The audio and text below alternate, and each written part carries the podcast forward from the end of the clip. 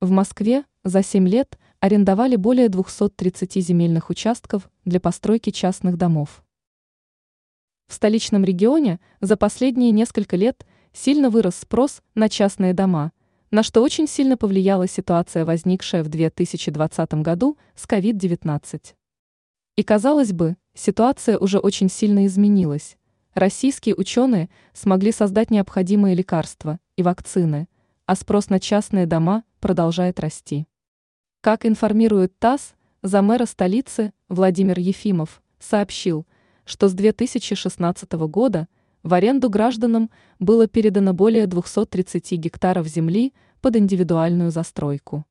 Арендовать землю можно через участие в открытых конкурсах, информацию о которых можно узнать на портале правительства столицы.